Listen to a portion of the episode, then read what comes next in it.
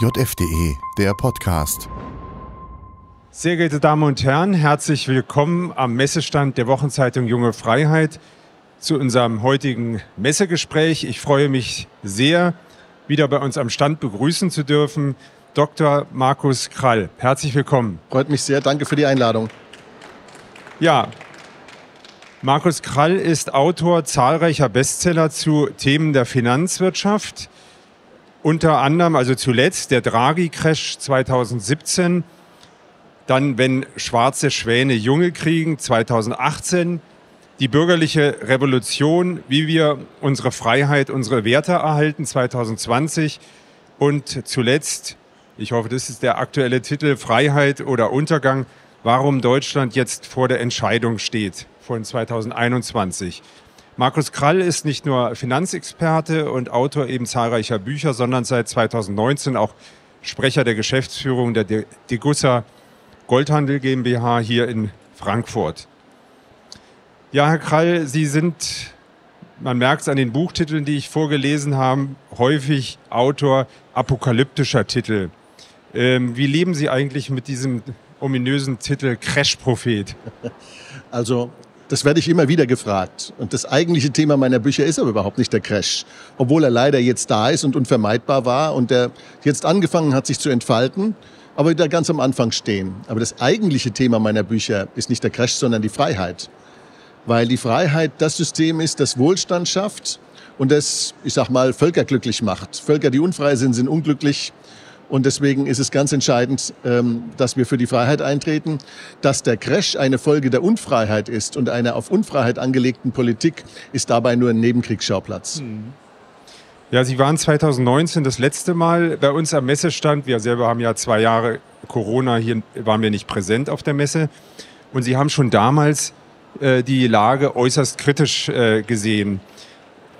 Hatten Sie damals, wenn Sie äh, überlegen, Hätten Sie solche schwarzen Schwäne wie äh, diese Corona-Krise oder jetzt aktuell der Ukraine-Krieg für möglich gehalten? Also die schwarzen Schwäne, dass ich sie für möglich halte, dokumentiert sich allein schon in dem Buch, wenn schwarze Schwäne Junge kriegen. Und dass sie, wenn sie erstmal auftreten, dann auch nicht alleine auftreten, habe ich damals in diesem Buch, das wir ja hier vor uns stehen haben, auch schon, ich glaube, gut aufgezeigt. Aber ähm, mit dem konkreten Einzelproblem äh, Seuche oder Scheinseuche äh, und dem kompletten Versagen der Politik zu solchen Themen, wie auch mit dem, ähm, ja, ich sag mal, auf Eskalation getrimmten politischen Herangehen an internationale Konflikte, habe ich in dieser Härte nicht gerechnet. Ja, vor allen Dingen, wir hatten ja, den, wenn man zurückblickt, bei der Finanzkrise 2008, äh, die Lehman-Pleite, da ist ja da hat man ein Ereignis, was eine Kettenreaktion auslöst. Und jetzt haben wir also plötzlich kurz hintereinander ähm, schwere Einschnitte, die ja sich zu, jetzt zu so einer multiplen Krise aufbauen. Also es ist die Addition verschiedener Probleme, die also kaum überschaubare, ähm, also sich aufschaukeln. Ja, wobei da steckt Logik drin. Ähm, die Finanzkrise hat natürlich dazu geführt, dass die wirtschaftspolitischen Handlungsspielräume der Regierenden immer enger werden. Und umso enger die Handlungsspielräume werden, umso härter werden auch die Verteilungskämpfe. Und Verteilungskämpfe finden nicht nur national statt, sondern eben auch international. Das heißt, enger werdende Handlungsspielräume erzeugen Konflikte, sowohl interne als auch externe. Und das ist das, was wir sehen. Und ein Teil dieser äh, Konfliktbeladenheit entlädt sich in einer ja, Ziellosigkeit der Politik, so wie wir es bei dem, bei dem Thema Corona teilweise sehen mussten, wo man gesagt hat, vielleicht aus gutem Willen, aber nicht immer nur aus gutem Willen, manchmal auch aus Lobbytum. Ähm, da muss ganz, ganz hart durchgegriffen werden. Und dieses harte Durchgreifen verschärft die Probleme. Und zwar deswegen, weil es die freiheitlichen Koordinationsmechanismen untergräbt.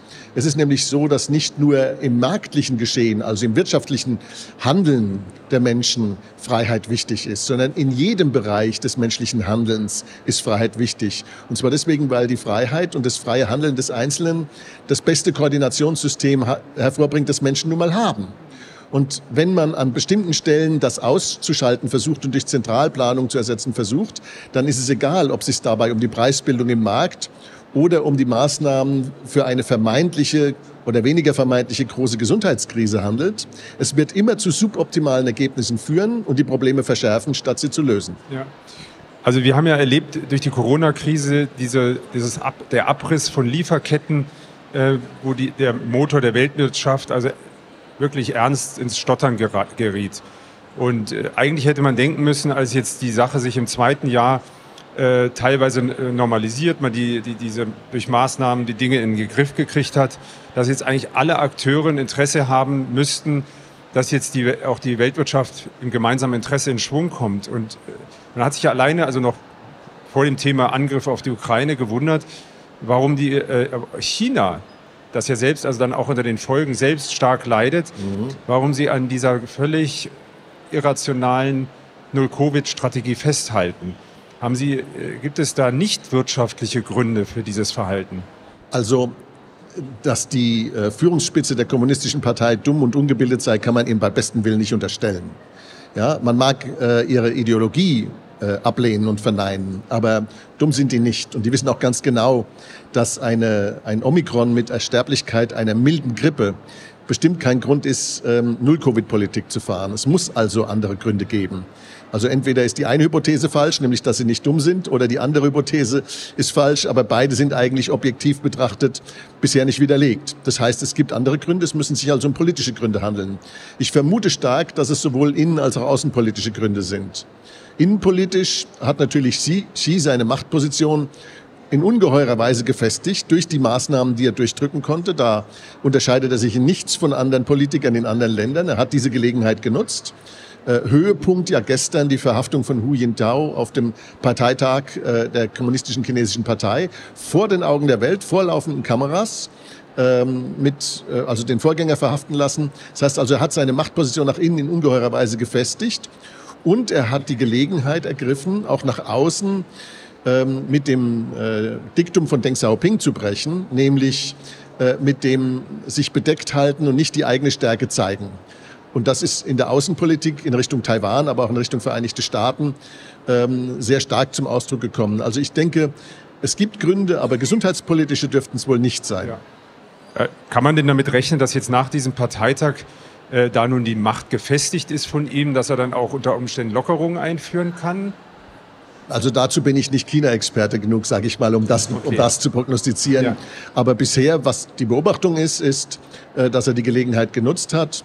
Und ähm, wenn, ein, wenn einer einmal eine Strategie eingeschlagen hat, die funktioniert, jedenfalls für ihn funktioniert, warum soll er sie dann verlassen? Ja. Dann zum Ukraine-Krieg. Haben Sie denn äh, diesen Einmarsch nach dieser, dem Theaterdonner, der vorher stattgefunden hat, ähm, Hätten Sie damit gerechnet? Haben Sie das für möglich gehalten? Also, dass die Spannungen enorm groß waren, äh, ist jedem aufgefallen, der sich mit den Beziehungen Russlands zum Westen befasst hat. Ähm, aber äh, dass es derartig eskaliert, nein, damit würde ich sagen, habe auch ich nicht gerechnet. Ich habe auch nicht damit gerechnet, äh, dass unsere Politik ähm, in der Weise davon auf dem linken Fuß erwischt wird und quasi in der Sprachlosigkeit versinkt, äh, statt die Initiative zu ergreifen, ähm, mit einer Doppelstrategie äh, der Ukraine zu helfen, äh, nämlich einerseits militärisch äh, sie abzufedern und andererseits aber der Diplomatie irgendeinen Raum zu geben. Das scheint nicht so sehr der Fall zu sein. Ja. Jedenfalls, äh, der Ukraine-Krieg führt jetzt dazu, der Kanzler spricht von der Zeitenwende, dass in, auf mehreren Gebieten im Prinzip äh, so der Schleier fällt und man sieht, äh, wie nackt Deutschland dasteht. Also sowohl was eine strategische ähm, Energieversorgung angeht, als auch was die eigene nationale Sicherheit angeht, die, die Fähigkeit, des, die Sicherheit des eigenen Landes ähm, also ernsthaft zu verteidigen. Da sind ja überall jetzt Effekte da, wo man sieht, es steht vieles bei uns auf tönernen Füßen. Aber zu jetzt zu dem Thema Rohstofflieferung. Durch den Wegfall russischer Rohstoffe, vor allen Dingen natürlich Gas und auch Öl, steigen die Energiepreise jetzt bei uns extrem. Ähm, Ihrer Meinung nach, wie lange lässt sich das eigentlich überhaupt wirtschaftlich bei uns durchhalten? Das lässt sich nicht unbegrenzt durchhalten, wobei es ja nicht nur Russland ist. Es ist ja nicht nur die Energie, die aus Russland nicht mehr fließt, es sind auch ganz viele andere Rohstoffe, die aus der Ukraine nicht mehr fließen. Was den wenigsten Leuten klar ist, ist, dass die Ukraine, was den Wert der von ihr produzierten Rohstoffe in Summe angeht, der viertgrößte Rohstoffproduzent der Welt ist, obwohl sie im Vergleich zu Russland, China, Australien, Kanada und so weiter doch ein relativ kleines Land ist.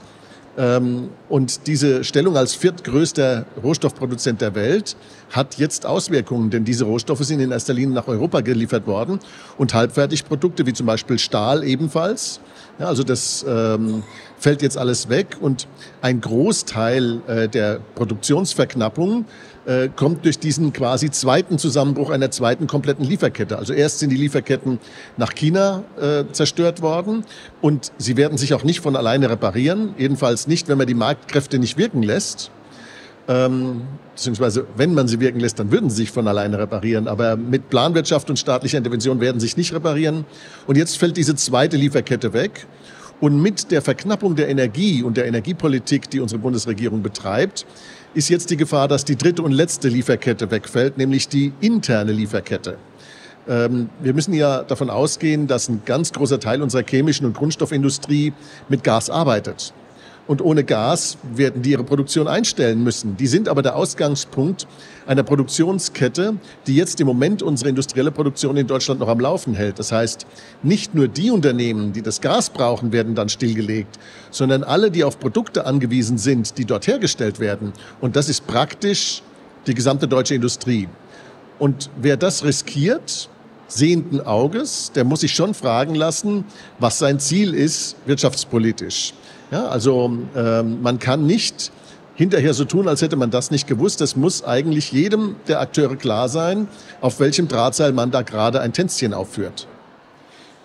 Da würde mich mal interessieren, als äh, Sie als jemand, der besonders eben auch die Wirtschaft und die Wirtschaftsführer beobachtet, wie sehen Sie eigentlich das Verhalten der Unternehmensverbände, also auch insbesondere der großen äh, ja, Industriefirmen in Deutschland, ihr Verhalten gegenüber der Bundesregierung. Es ist ja doch in den letzten Jahren zu beobachten gewesen, dass eigentlich die gesellschaftliche Mitte in Deutschland einfach, äh, sagen wir mal so, eingepreist hat, dass äh, hierzulande die Grünen im Prinzip die neue Mitte sind. Sie sind in den Land äh, an den meisten Landesregierungen beteiligt. Sie sind jetzt auch in der Bundesregierung äh, beteiligt.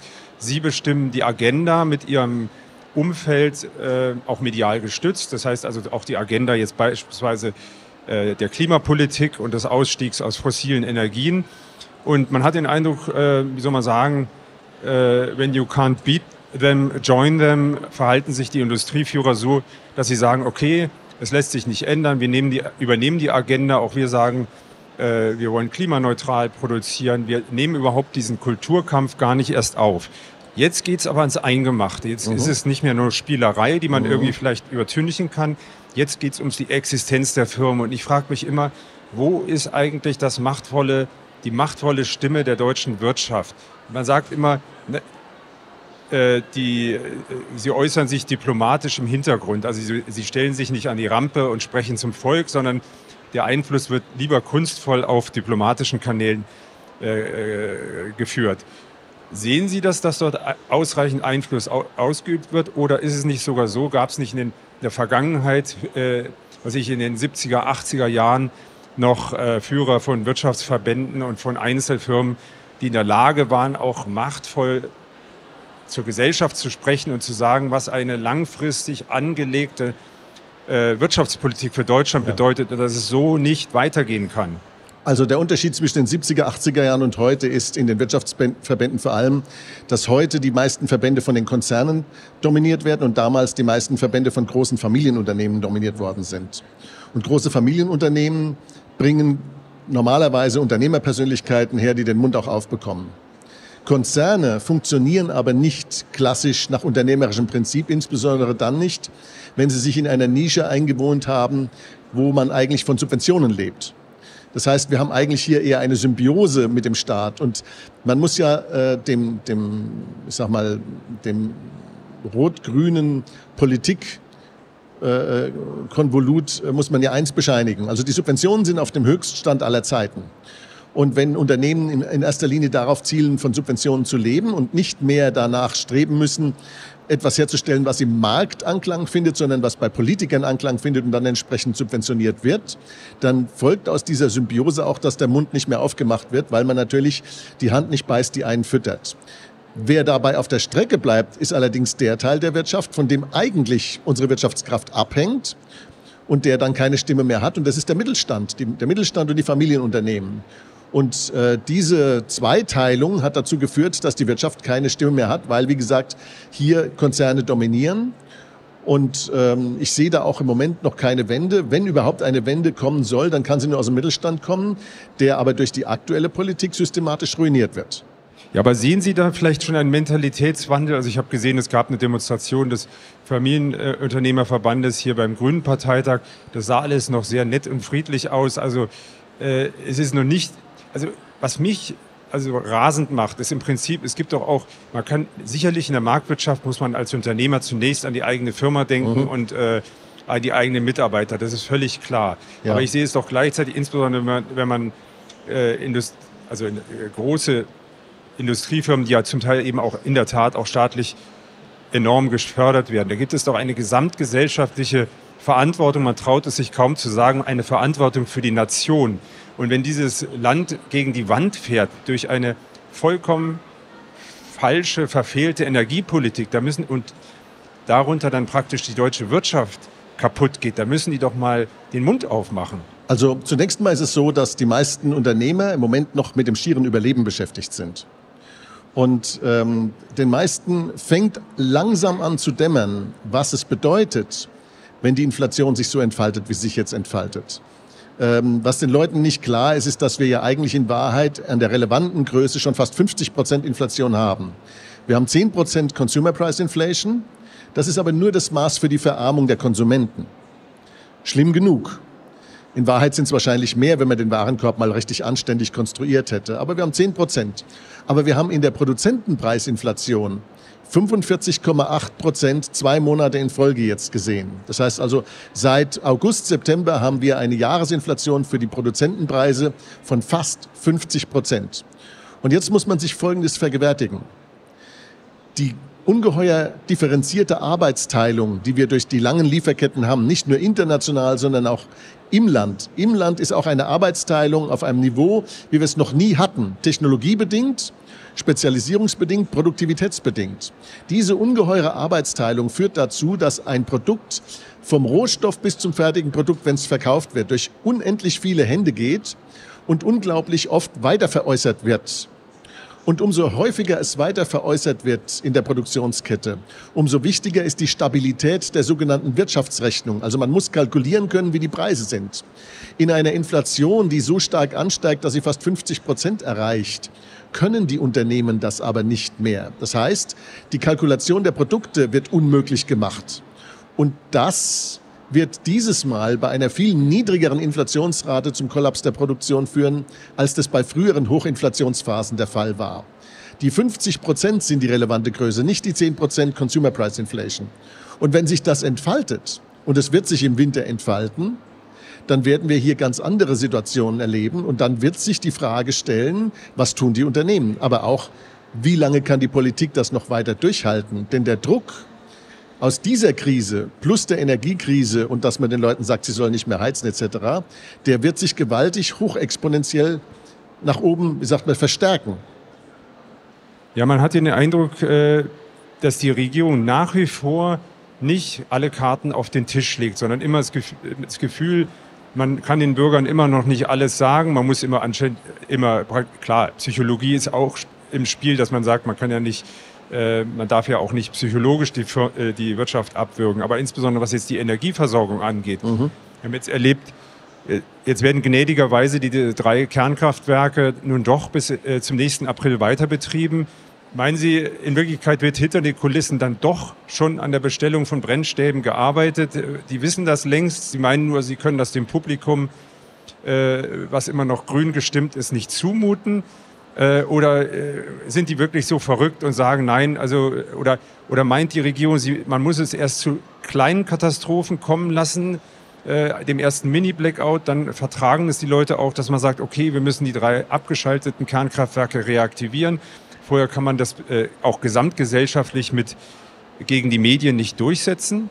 Also der mündige Bürger kommt zwar in, im Konzept unserer Partei, Parteiendemokratie bald nicht mehr vor, wie es aussieht, aber trotzdem glaube ich nicht, äh, dass es im Hintergrund solche Überlegungen gibt, äh, Brennstäbe einzukaufen. Und zwar deswegen, weil der Fanatismus und die Ideologisierung der Politik mittlerweile dieses Ausmaß erreicht hat. Und wenn man ähm, übrigens äh, das, der Begriff Mini-Blackout, den gibt's nicht. Es gibt keinen Mini-Blackout. Wenn die Kiste erstmal runtergefahren ist, im Gegensatz zu einem normalen Stromausfall, wo mal irgendwie eine Leitung ausfällt oder so. Aber wenn ein Blackout eintritt, dann führt es dazu, dass in einer Kettenreaktion die Kraftwerke runtergefahren werden müssen, weil die Frequenz der Umdrehungen äh, bei den Generatoren nach unten geht durch die Überlastung. Und wenn ein Kraftwerk abgeschaltet wird, dann wird die Überlastung noch größer, dann muss das nächste abgeschaltet werden und so weiter. Wenn das gesamte System runtergefahren wird, dann werden sich unsere europäischen Nachbarn natürlich abkoppeln vom deutschen Stromsystem, damit sie nicht mit in diesen Abgrund gerissen werden. Und dann gibt es auch keinen Mini-Blackout in Deutschland, sondern dann gibt es einen, der dauert eine Woche oder zwei. Und diese Situation allein als Risiko in Kauf zu nehmen, ist eigentlich eine Sache, die man, wenn man die Folgen bedenkt, überhaupt nicht akzeptieren kann. Einer der Wirtschaftsführer, die besonders ähm, begeistert von Grünen und äh, war oder ist gewesen ist und äh, sich auch als besonderer Kämpfer gegen rechts hervorgetan ist, der ehemalige Siemens-Chef Joe Kaeser, der jetzt bei, ich glaube, der LKW-Sparte von Mercedes-Benz äh, Daimler äh, aktiv ist. Der hat jetzt im Handelsblatt erklärt, ähm, dass die USA mit den ener niedrigen Energiepreisen dort äh, massiv profitieren von der aktuellen Krise. Ähm, und er hat weiter gesagt, dass die Wirtschafts- und Finanzwelt sich jetzt verstärkt dem Dollarraum zuwende und sagt dann sogar, böse Zungen behaupten sogar, dass die USA gar kein Interesse hätten, dass der Krieg bald endet, aufgrund dieser Vorteile. Sehen Sie das auch so?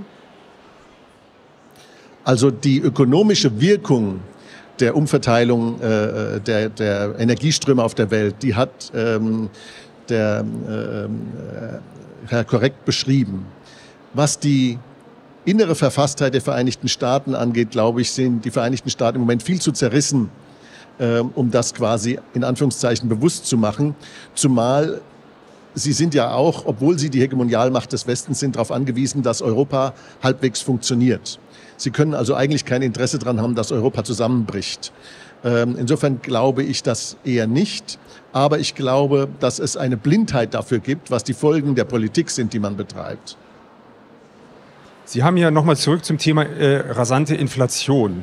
Noch bevor jetzt die Inflation so angesprungen ist wie aktuell, haben Sie ja jahrelang äh, davor gewarnt, dass wir eine Welle, eine aufgestaute Welle von Unternehmen mit uns mit herumschleppen, die eigentlich längst hätten Konkurs anmelden müssen, äh, die allein am Leben geblieben sind wegen der seit Jahren betriebenen Nullzinspolitik äh, äh und sich diese Firmen ja. sehr billig mit Krediten versorgen konnten.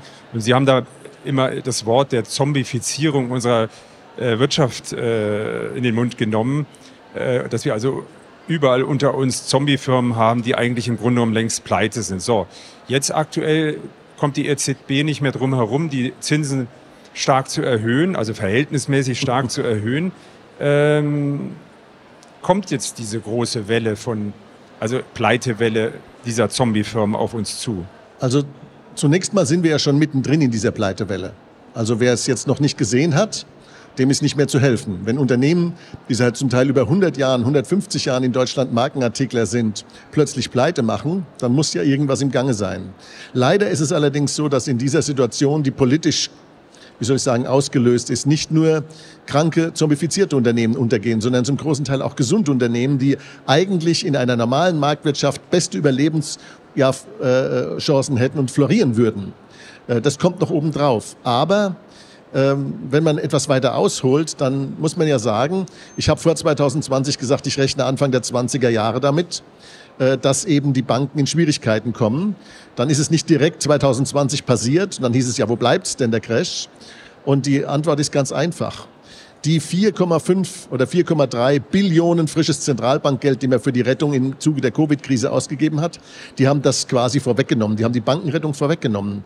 Allerdings haben sie nicht das Geschäftsmodell der Banken repariert. Das muss man ganz klar sagen. Sondern sie haben die Banken in die Lage versetzt, weiterhin die Pleiten quasi den Pleiten auszuweichen, das, das, schlechte Kreditbuch nicht offenbaren zu müssen oder nicht offenbar zu bekommen, wenn man so will, und zugleich die Banken in die Lage versetzt, wieder zu zocken, was man ihnen ja nach 2007 eigentlich abgewöhnen wollte. Und diese riesige Geldflut, die trocknet jetzt aus, weil die Inflation dafür sorgt. Und selbst wenn die EZB die Zinsen nicht erhöhen würde und die Inflation laufen lassen würde, würde die Inflation durch die Zerstörung der Wirtschaftsrechnung den gleichen Effekt haben wie eine Zinserhöhung. Das heißt, die Stunde der Wahrheit ist jetzt. Jetzt genau, wie wir hier stehen. Und diese 20 Prozent Zombie-Unternehmen, die werden wir jetzt die nächsten 12 bis 24 Monate über die Wupper gehen sehen. Sind diese äh, Zombie-Unternehmen denn auf bestimmte Branchen äh, typischerweise sogar äh, äh, verteilt oder geht das quer durch den gesamten? Das ist schwer Raum? zu sagen. Also es gibt, es gibt eine Reihe von, von Hypothesen dazu, aber wenn ich die jetzt anfange hier auszubreiten, diskutieren wir zwei Stunden. Aber lassen Sie doch trotzdem noch mal einen Blick in die Zukunft wagen. Ähm, Sie haben es vorhin kurz angedeutet. Manche sagen, mit, den, mit der Inflationsrate aktuell 10 Prozent wäre vielleicht schon die, äh, der, die, die, die Welle erreicht. Ähm, Sie sagen, glaube ich, Sie sehen noch höhere Steigerungen voraus. Also können Sie vielleicht sagen, was aufgrund der Indikatoren, die wir jetzt haben, ist ja auch kein Ende vom äh, Ukraine-Krieg in Sicht. Der wird sicherlich, äh, so wie es jetzt aussieht, offenbar noch bis ins nächste Frühjahr gehen, mindestens.